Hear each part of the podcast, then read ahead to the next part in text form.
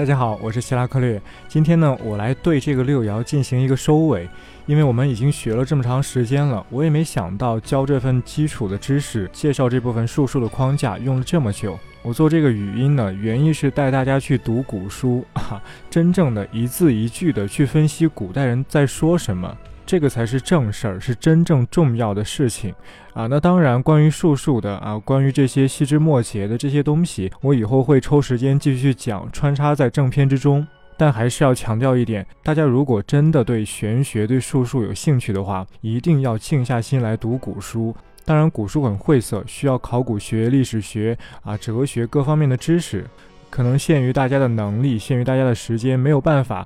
没有办法像学者啊，像历史上的大师那样一字一句的逐页的去看古书。也正是因此，我才会做这个语音啊，我就是想尽自己的一点绵薄之力，把古代的典籍通俗的讲出来，然后对正统的易经啊，对六壬啊，对太乙啊，他们流传下来的古籍，把这些都理清楚的话，只要能够这样，我打保票，大家对于玄学的心态一定可以非常的平稳，在术数上的实力比现在要提高百倍千倍。我们大家都知道古书好，言必提《周易》啊，提《阴符经》啊，提魏伯阳，但是到最后有几个人真正的读过呢？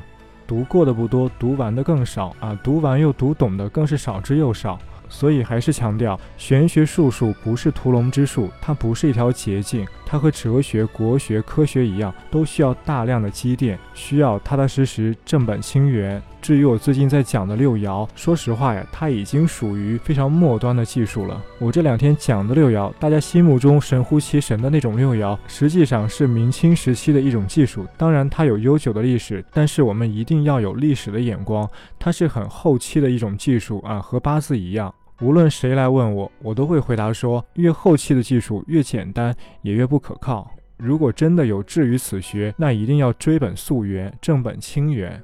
因为玄学术数的发展史和科学不同啊，科学是越到后期越蓬勃越繁荣，但是玄学术数呢，它是相反。因为我之前提到的种种原因，那玄学术数的势头在历史中不断的被打压。因为秘诀也好，因为官方的态度也好，玄学尤其在民间越变越乱。所以呢，建议大家一定要保持清醒的头脑，不要太容易相信一门技术。如果你无条件、未经审查的相信一门技术，那恐怕就是迷信了。只有从更大、更高、更公允的角度去看待这些技术，我们才能够说我们是玄学术数的参与者、运用者，而不是崇拜者，不是教徒。说一千道一万，总之我们要能驾驭。玄学是性子非常野、脾气非常烈的马。我们面对这匹马，如果我们的心态在一开始就示弱，那它不可能被驯服。那养过狗的听众更能理解我的话。当然，家中的这只狗是我们的宝贝，我们非常爱它。但是如果你一味的迁就它，它犯了错你不纠正，它违逆主人的意愿，哎，你也觉得没什么。那这样的话，等它长大，你家中的日子一定非常非常的糟糕，因为它小时候没有养成一种非常良好的习惯，他会觉得我做什么都是对的啊，我是王，我才是主人。这样的话，它就不再是你的宠物，而刚好相反，你沦为了它的宠物。我做这一系列语音目的很简单。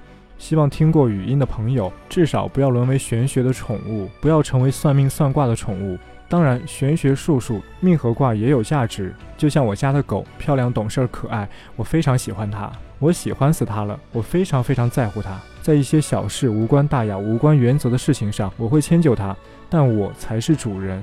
绝大多数人对玄学、对术数、对命运有一种误解，会认为玄学术数、命运决定了我们的一切。这种眼光不仅是片面的，我以后会解释一些哲学争论，来让大家更加全面公允。这种眼光不仅片面，而且懦弱啊！我说这个词没有别的意思，不是想要去人身攻击大家，我只是想说，玄学也好，术数也好，命运也好，这些概念都是我们整个生命的一部分。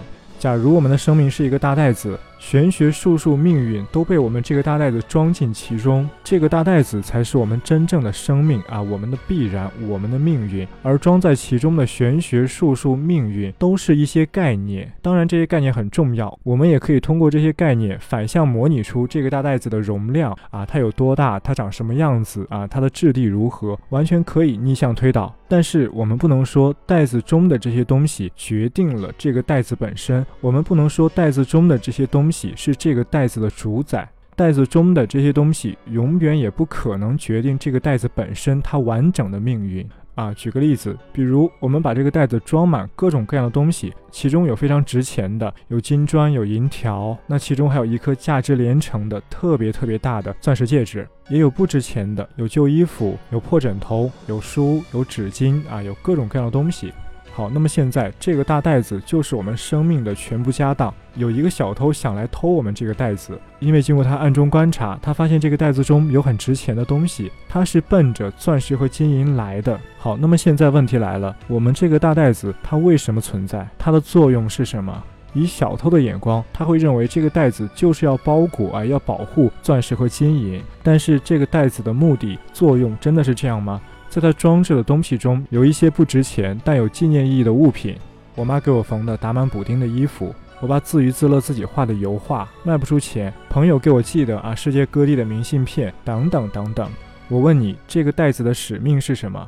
至少可以肯定，这个袋子不只是为了钻戒金银而存在。除了刚才说的这些，这袋子中还有风水罗盘啊，还有六人式盘，还有占星盘。那你说，到底哪个是你完整的命运呢？罗盘、式盘、星盘就是命运，就是意义吗？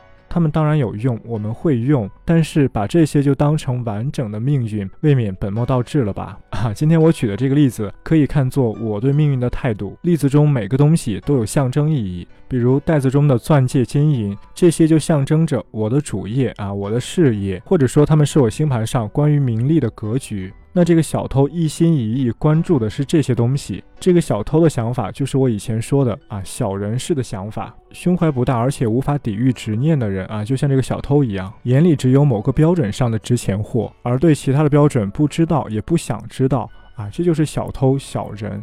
我以后还会从哲学、从心理学、从社会学上去分析这一点。当然，大家没必要觉得羞耻啊，没必要觉得尴尬，因为我也是小人。每个人生来都是小人，如何大格局、大气魄？哎，这是我们一生的必修课，没有必要急于一时，也没有必要刻薄我们自己。我们都有劣根性，我们都很无耻，都很猥琐。现在我们所能踏出的第一步，就是坦然接受低劣。哎呀，又说了这么多，本来打算这一次把六爻做个结尾，那么啊，六爻结尾我们放到下一次吧。好，今天先到这儿，我们明天再见。